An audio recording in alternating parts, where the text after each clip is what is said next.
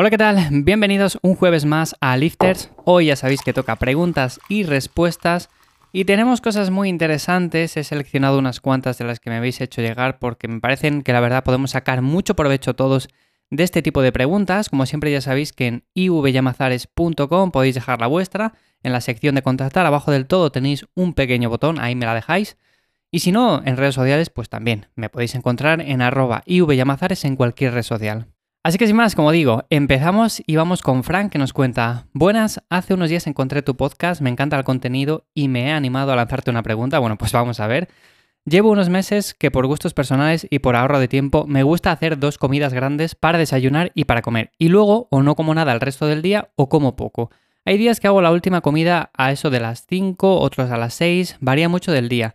Quería preguntarte si esto tiene algún inconveniente y tu opinión sobre esta alimentación. Un saludo desde Mallorca y felicidades por el podcast.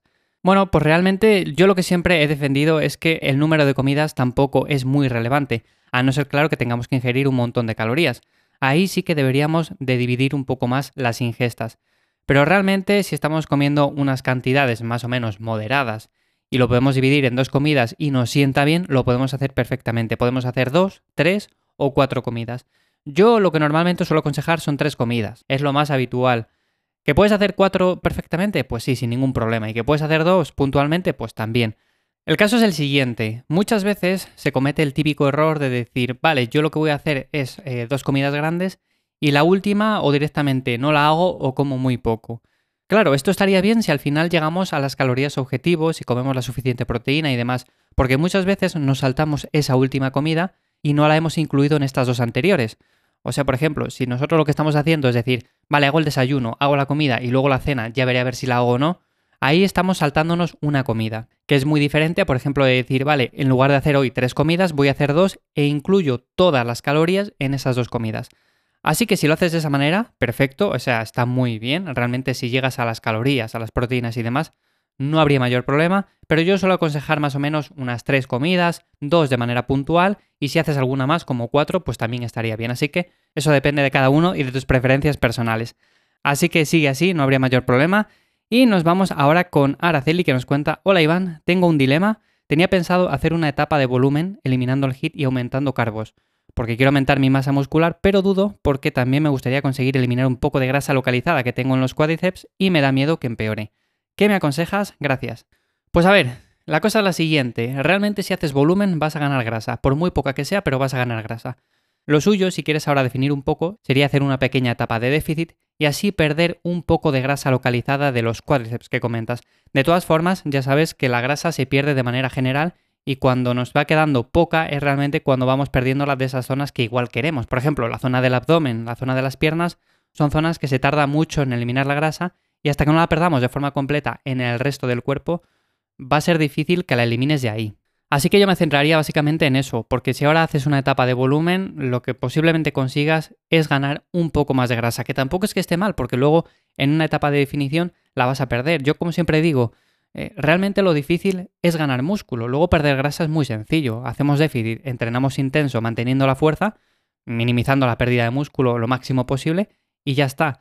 Pero el ganar músculo es lo realmente complicado. Por lo tanto, aunque acumules ahora un poco de grasa o aunque tengas un pelín más de la cuenta, sin pasarnos siempre, claro, pero aunque estés así, no pasa nada porque luego la vas a eliminar. Así que valora bien si realmente estás en un porcentaje graso que puedes empezar volumen o si realmente puedes hacer unas 4 o 6 semanas en las cuales pierdas un poco de grasa para empezar de manera un poco más limpia.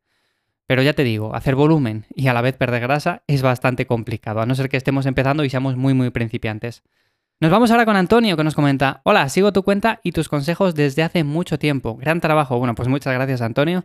Te quería preguntar acerca de la suplementación acorde a opositores. No sé si has hablado de ello alguna vez. En mi caso, oposito a bombero y me cuesta recuperar muchísimo los días de pista o piscina. Un saludo y gracias. Posdata, la creatina es lo único que he probado. Bueno, pues si lo único que has probado es la creatina, yo te diría que sigas con la creatina y ya está. Tenemos suplementos que nos pueden ayudar, pero que realmente, a mi modo de ver, bajo mi punto de vista, no merecen la pena. Lo que realmente merece la pena aquí, ¿qué es? Descansar lo suficiente, un mínimo de 7-8 horas cada día, durmiendo de noche, descansando bien, porque si estás 7-8 horas en la cama pero no estamos durmiendo, poco vamos a hacer. Y luego alimentarse de forma correcta, porque si tenemos un déficit o estamos en normocalórica y tenemos un gasto muy muy elevado, pues realmente no nos vamos a recuperar bien de esos entrenamientos. Entonces, tú que estás opositando, que tienes un gasto realmente elevado y que te cuesta muchísimo recuperar esos días después de pista o piscina y demás, yo lo que haría sería centrarme sobre todo en la alimentación y centrarme mucho mucho en el descanso. La creatina va a estar muy bien, te va a ayudar un poco, pero realmente sabiendo que este suplemento es uno de los más aconsejados, uno de los más estudiados y que realmente más beneficios tiene, y luego vemos que el beneficio es tan tan corto, pues imagínate el resto de suplementos, o sea, estamos casi casi hablando de porcentajes ínfimos, o sea, no merece ni la pena gastarse el dinero. Que sí que los hay, que hay muchas cosas que podemos usar, pero realmente como digo, al final si te alimentas bien y descansas lo suficiente, vas a estar haciendo las cosas perfectamente. O sea, no me centraría en comprar suplementos ni nada por el estilo. De hecho, cuando llevamos una alimentación que está ya bien, que descansamos bien y todo lo demás, nos damos cuenta de que por muchos suplementos que tomemos de este tipo, tampoco notamos mucha mejoría. O sea, no vamos a descansar mejor ni nada por el estilo.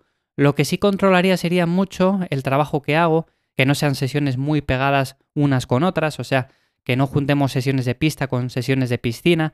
Al final, si hacemos mucho ejercicio, tenemos que controlar el volumen que hacemos en cada sesión de entrenamiento, ya bien sea si entrenamos pesas o si entrenamos lo que entrenemos.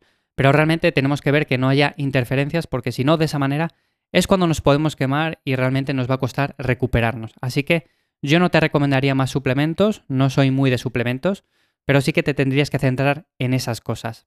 Y nos vamos ahora con Carlos, que nos cuenta, muy buenas Iván, quería saber qué opinas del cardio en ayunas para eliminar grasa. Ahora mismo llevo unas 6 semanas en déficit, haciéndolo cada mañana, pero por horarios dentro de poco me va a ser complicado. Si lo hago en otro momento, ¿sería igual de efectivo? Gracias. Pues sí, si lo haces en cualquier otro momento va a ser igual efectivo. Realmente el cardio en ayunas es simplemente por comodidad, porque nos levantamos y decimos, venga, me lo quito del medio, me activo un poco en el día a día, también igual por gustos personales, porque nos gusta más a primera hora de la mañana hacer un poco de ejercicio físico suave, pero realmente en el tema de la pérdida de grasa vas a perder la misma.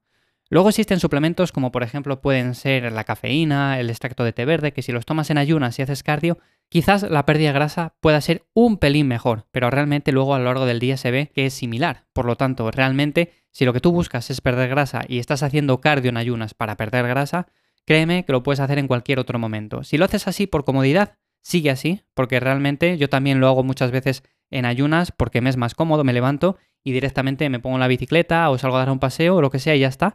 Pero si tienes cualquier otro momento en el día o te es más cómodo a media tarde o a media mañana o cuando sea, pues puedes hacerlo igual de bien. Además, si me comentas que dentro de poco vas a tener unos horarios un poco ajetreados, más complicados, bueno, pues más a mi favor.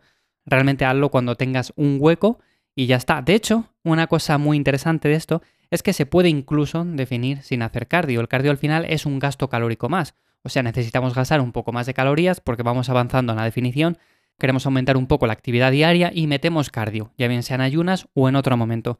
Bueno, pues es al final una herramienta más, pero que se puede perder grasa perfectamente sin hacer cardio y mucho menos sin tener que hacerlo en ayunas. O sea, no es necesario. Así que sin más, hasta aquí las preguntas de hoy. Espero que os sean de ayuda de verdad.